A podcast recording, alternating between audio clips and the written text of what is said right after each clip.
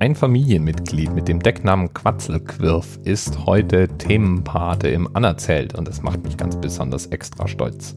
Und besagtes Familienmitglied hat mir gesteckt, dass in seinem Erdkundebuch zu lesen steht, dass ein Hektar Ölpalmen pro Ernte 3,69 Tonnen Palmöl abgibt.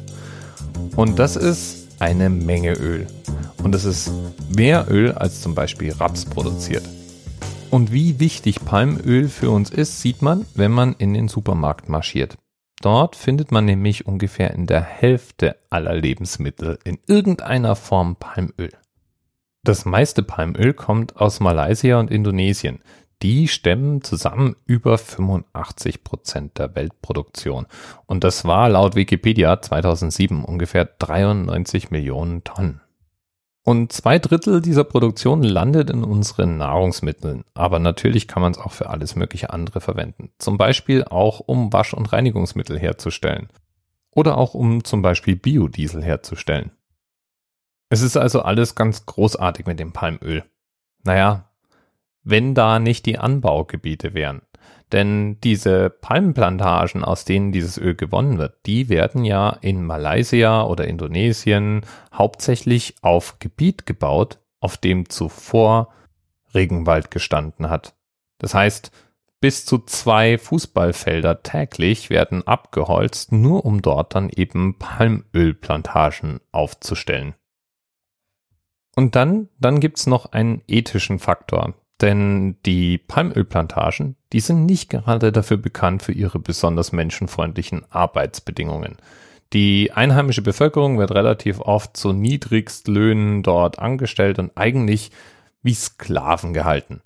Das heißt, wenn man sich ein Produkt mit Palmöl kauft, dann ist die Wahrscheinlichkeit hoch, dass man erstens am Raubbau am Regenwald mit beteiligt war und zweitens auch noch mit unterstützt hat, dass Menschen unter unwürdigen Bedingungen arbeiten und eigentlich eher schuften müssen.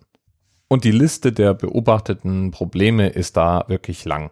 Zum Beispiel werden äh, verschiedene Herbizide eingesetzt, die bekanntermaßen krebserregend sind und vor denen die Arbeiter unzureichend geschützt werden. Es wird von Kinderarbeit berichtet und so weiter. Das ganze Programm. Fassen wir also zusammen. Eigentlich klingt Palmöl nach einer super Idee. Die Ölpalme produziert eine Menge davon, viel ertragreicher als zum Beispiel Raps. Und aus dem Öl der Ölpalme lässt sich alles Mögliche produzieren, vom Biodiesel bis zur Margarine.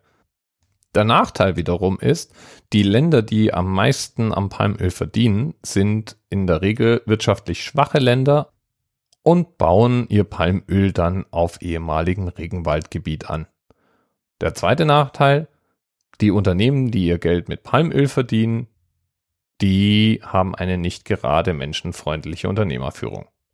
Dem kann man natürlich entgegentreten und das machen eine Menge Nichtregierungsorganisationen, unter anderem in Deutschland zum Beispiel Greenpeace oder Rettet den Regenwald und auch Regierungen beteiligen sich daran. So gibt es verschiedene Programme, in denen zum Beispiel Subventionen eingetauscht werden gegen andere Anbauformen oder in denen beispielsweise, wenn schon auf einer Fläche angebaut wird, dann dafür gesorgt wird, dass die Arbeitsbedingungen entsprechend sind. Dafür kann man nach Zertifikaten Ausschau halten. Seit 2011 gibt es im Handel ein Siegel, das zeigt, dass der Hersteller des Palmöls eine Zertifizierung bekommen hat und dieser Zertifizierung zufolge eben entsprechend äh, nachhaltig arbeitet.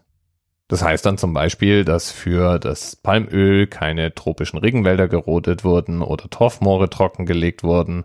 Heißt auch, dass es unter Umständen eben ein bisschen bessere Arbeitsbedingungen gibt. Aber es ist leider nicht ganz klar, ob man diesem Siegel so richtig trauen kann. Zum Beispiel rettet den Regenwald, merkt an, dass zwar die Eigenwerbung von diesem RSPO-Siegel von einer Vermeidung von Regenwaldrodungen spricht, aber in Wirklichkeit unter Umständen doch noch Rodungen stattfinden und vor allem der Klimaschutz eigentlich gar nicht berücksichtigt wird. Ist halt leider kein Biosiegel im eigentlichen Sinne. Aber es geht zumindest etwas in die richtige Richtung. Aber wie so oft, letztlich scheitert vieles dann am Geld. Solange wir als Verbraucher immer auf die günstigsten Produkte achten und uns eigentlich so Dinge wie Palmöl mal völlig egal sind, Solange gibt es natürlich für Länder wie Malaysia einen massiven Anreiz, ihre ansonsten ja in Anführungsstrichen nutzlosen Flächen, auf denen Regenwald steht, für den Anbau zu nutzen. Und manchmal werden da dann auch, ups, versehentlich ganze Waldstücke angezündet und abgebrannt.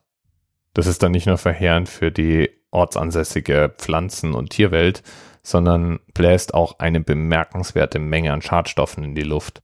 Durch Brandrodung und andere Maßnahmen erzeugt eine durchschnittliche Palmplantage mehr Abgase als 22.000 Autos im gleichen Zeitraum. Und was können wir jetzt tun? Naja, beim nächsten Einkauf vielleicht einfach mal auf die Packung gucken. Es sind ja nicht 100% der Lebensmittel mit Palmöl, sondern eben nur rund die Hälfte. Und vielleicht, vielleicht ist die Margarine, die 20 Cent teurer ist, eine gute Option, wenn sie dafür ohne Palmöl kommt. Bis bald. TMRS 10, 9, 8. The experience of 47 individual medical officers. Was hier über die Geheimzahl der Illuminaten steht. Und die 23. Und die 5. Wieso die 5? Die 5 ist die Quersumme von der 23.